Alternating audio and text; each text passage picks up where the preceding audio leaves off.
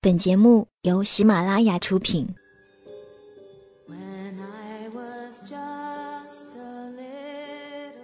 一座城市，一个坐标，一个故事，一段回忆。你在你的城市有故事吗？轻轻聆听那些年我们自己的故事。晚上十点，诉说心情，聆听你我。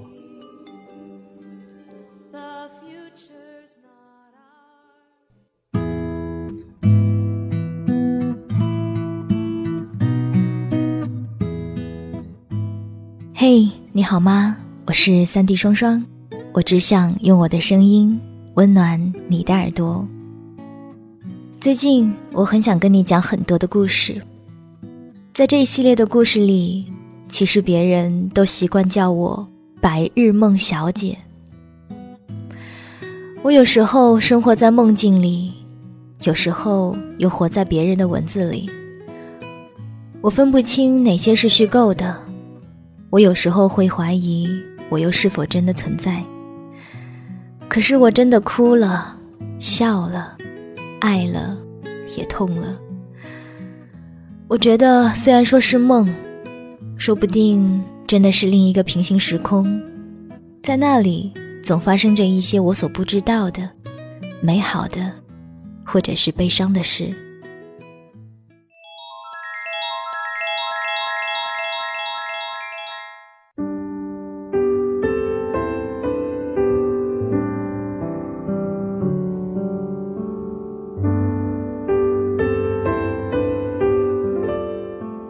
到东京都的第二年，在一家西餐馆里做小时工，工作虽然很辛苦，待遇也不高，但是能每天享受一顿免费而丰盛的晚餐。西餐馆就修在江户川的岸边，从大厅的玻璃窗眺望出去，东京都的秋天静静映在江水之上，缓缓流向远方。餐馆的老板娘叫橙子。大约三十几岁的样子，皮肤白皙而纯粹。他很少说话，偶尔和我眼光交汇，也只是匆匆闪过，像一朵泛满亮光的云。餐馆每晚十一点打烊，餐具洗刷完毕后，常常已是子夜。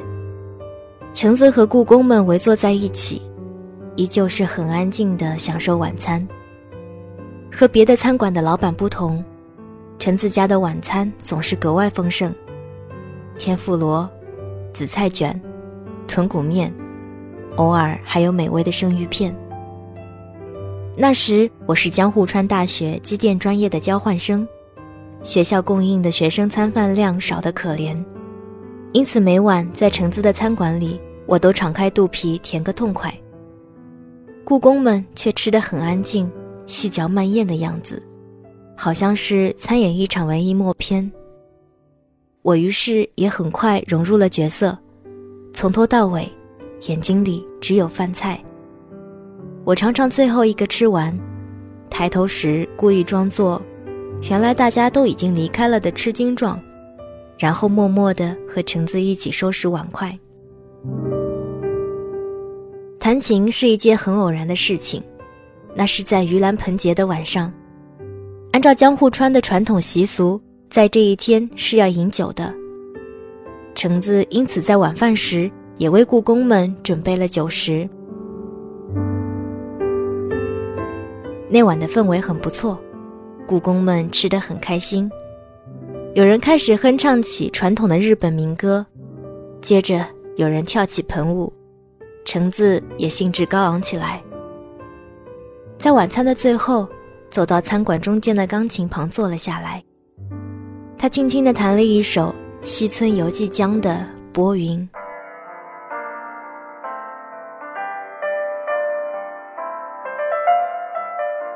舒缓的琴声里，陆续有店员离开，橙子自始至终都沉醉在自己的琴声中。直到他睁开眼睛，餐馆里只剩下我。和半块塞在我嘴里的三文鱼寿司。我忽然意识到有必要马上说点什么来打破这种尴尬的气氛。慌乱中，我很不识意地说道：“橙子女士，这首曲子你好像弹错了一个音。”很久之后的夜里，橙子安静地坐在钢琴旁，听我弹完整首《拨云》。他眯着眼睛，似乎享受着迷蒙的梦境。他的脸上凝滞细微的笑意。似有似无，好半天，他缓缓地说：“你知道吗？那天我是故意弹错的。我在江户川的这家餐馆里打工半年之后，因为酒后多说了一句话，被老板娘推上了他的钢琴。总之，那天我不该喝酒，不该因为贪图一点美食留到最后。”更不该在他说希望付费听我弹琴之后，就那样草草的答应了他。是让我弹给客人们听吗？不，打烊之后只弹给我一个人听，曲子随你选。依旧是淡薄的微笑，橙子的眼睛里忽然闪过一道亮光。那年秋天，江户川的河面上常常浮游着大朵的流云。忽明，忽暗。有时候，一粒暖阳会从浮云里探出头，惊鸿一瞥般，在江面上划出一道清灵口子，就像橙子眼睛流出的那道温煦的光。两千五百烟一小时，我没有办法拒绝这样的好事。橙子后来甚至说，如果太晚了。我可以睡在楼下的杂货屋里。我的琴声究竟有那么动人吗？从小学到初中，我曾间断的学过钢琴，可终究因为学业耽误了考级。那天我一时失语，不过是因为有些幼功，偶然间听出了橙子琴声中的瑕疵。至于弹琴，我只草草的学到些皮毛而已。难道橙子竟迷恋我这声色的情意？可不管怎么说，两千五百烟一个小时的好事，还是深深的吸引了我，让我片刻就决定答应了他的邀请。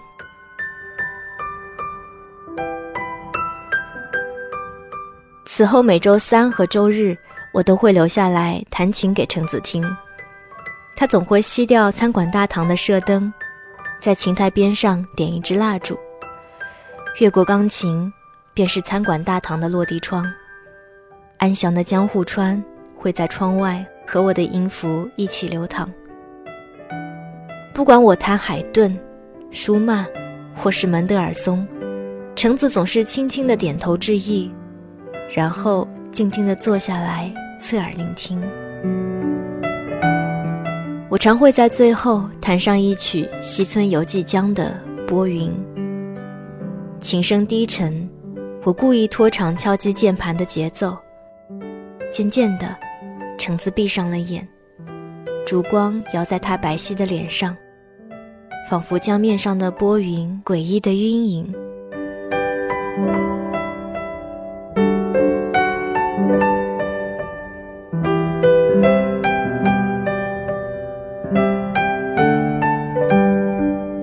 周三和周日的晚上。我都会找赶不上末班公交的借口留下来，睡在楼下的杂货屋里。而此后的两个月，我索性把被子搬到了餐馆，这让我省掉了一笔租房子的费用。那时候，秋蝉的鸣声渐息，安静的夜里，我甚至能听见江水涌动的声音。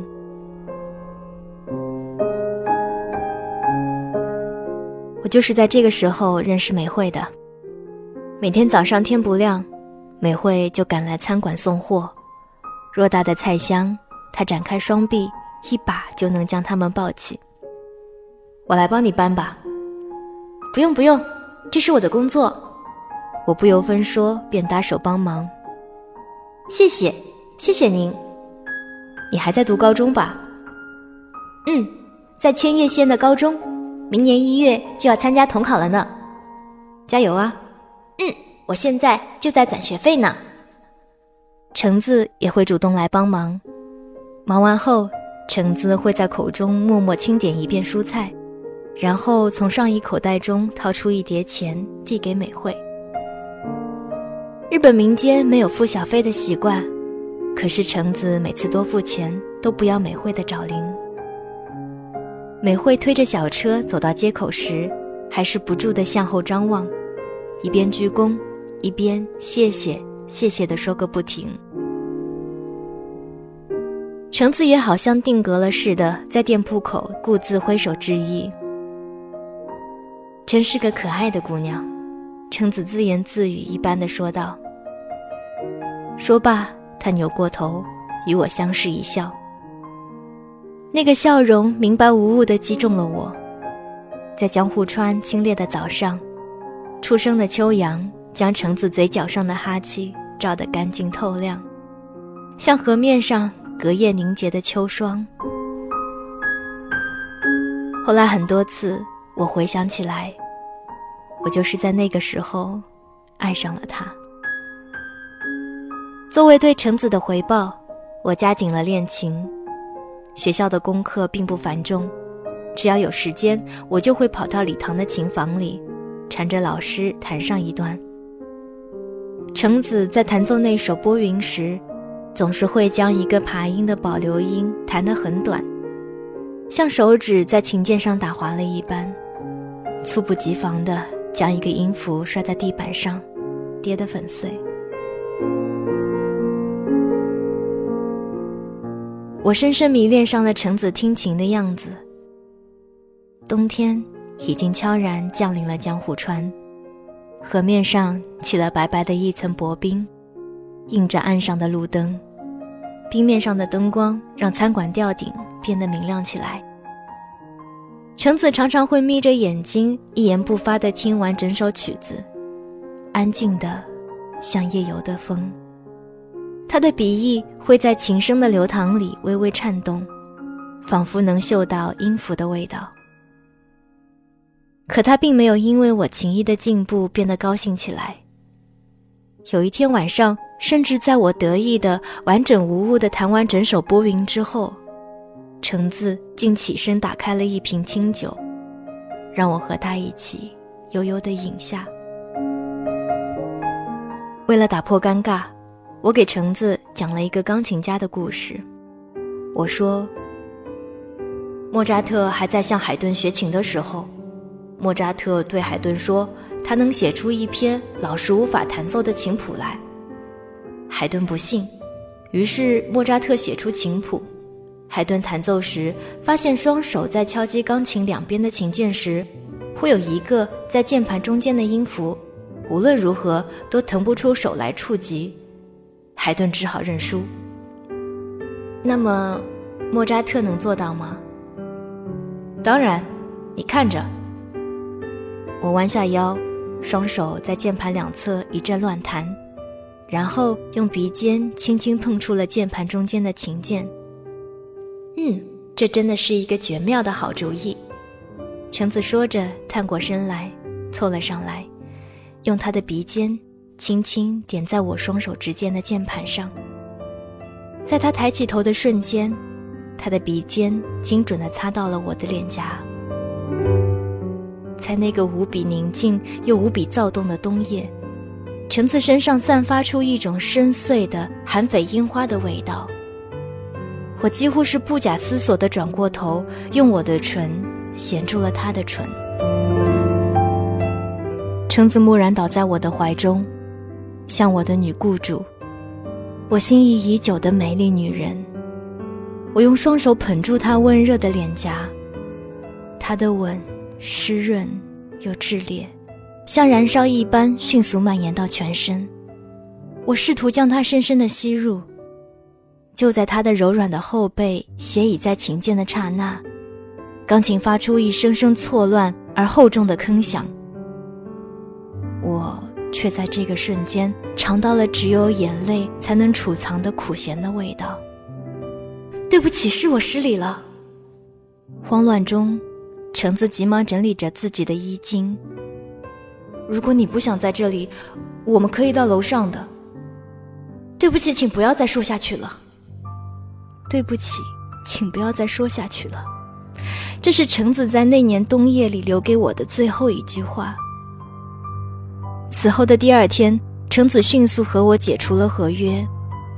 我依旧得到一笔数目不小的钱，却永远失去了我在江户川的钢琴课，甚至连清洗杯碟的小时工也再做不成。对不起，也许是我一开始就在利用你。我走到街头，耳边反复回响着橙子的话。我回首向店里张望。期盼着橙子能像送别美惠那样，为我将挥手定格在江户川冬日的早上。可惜什么都没有。这并不是一个爱情故事，又或者只是一点点对单相思冲动的惩罚。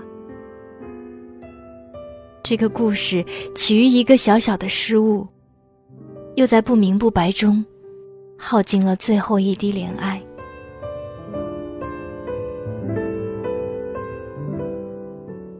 我攒下了一笔钱，不做小时工也可以继续完成学业。可这笔钱，我每用一次，都在心中疼痛一次。我曾深深的爱上过这个女人，可是来不及向她表达任何爱意，便匆匆永绝于茫茫人海。此后，我再没去过琴房，再没弹奏过任何一首钢琴曲。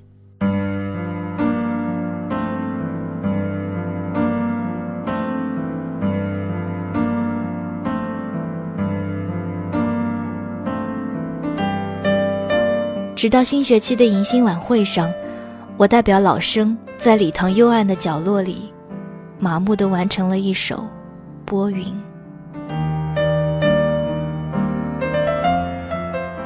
巧合的是，美惠就在台下新生的队伍里。演出结束后，她兴奋地跑向后台，热情地告诉我，她已经是江户川大学金融专业的大一新生了。您是向藤原夫人学习的弹钢琴吧？你是说橙子吗？嗯，橙子老板娘。是的，是他教会了我弹琴。我淡淡的应了声，便陷入沉思，不再说话。橙子老板娘的琴是向藤原先生学的呢。我听说藤原先生以前常常故意弹错一些音节，让橙子去听。渐渐的，橙子老板娘也变成了听琴辨音的高手呢。你说的藤原先生现在在哪儿呢？我好奇地问。听说有年夏天在江户川游泳的时候，藤原先生出了溺水的事故，所以橙子老板娘把餐馆修在了江边上，是为了纪念先生吧？那么藤原先生是？藤原小五郎先生是千叶一位很有名的钢琴师呢，他的即兴演奏的高潮，甚至能用鼻子和手指一起合奏。美惠瞪大眼睛说道：“是吗？这真是绝妙极了。”我慢吞吞地掷出一句话：“刚刚我身边有同学说你弹错了一个爬音，可是我觉得整个演出都棒极呢。”美惠微笑着朝我竖起了大拇指。不知怎么，我心中毫无征兆的竟划过一丝暖意，仿佛在某个清冽的早上邂逅了橙子温热的笑容。我说：“美惠，也许我是故意弹错了一个音呢。”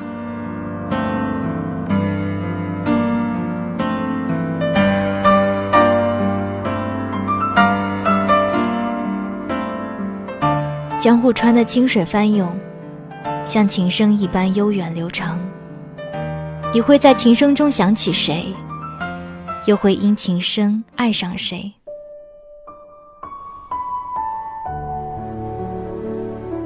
一年后我毕业，搭乘三个小时的航班返回北京。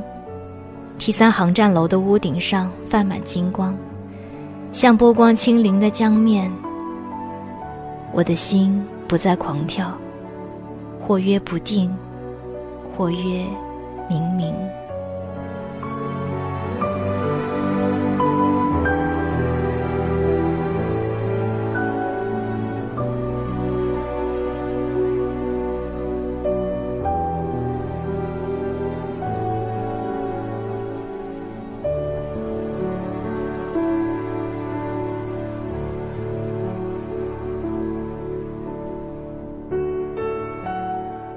刚刚大家听到的这个故事是来自于五哥的《江户川的钢琴课》，希望你会喜欢。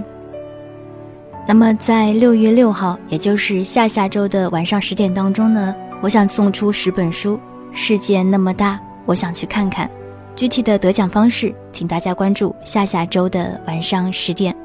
那如果你想要在第一时间听到我们节目的更新，欢迎下载喜马拉雅手机客户端。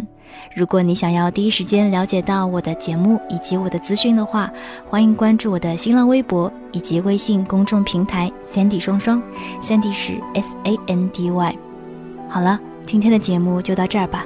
我是 Sandy 双双，我只想用我的声音温暖你的耳朵。我们下一次再见吧，祝你好梦，晚安。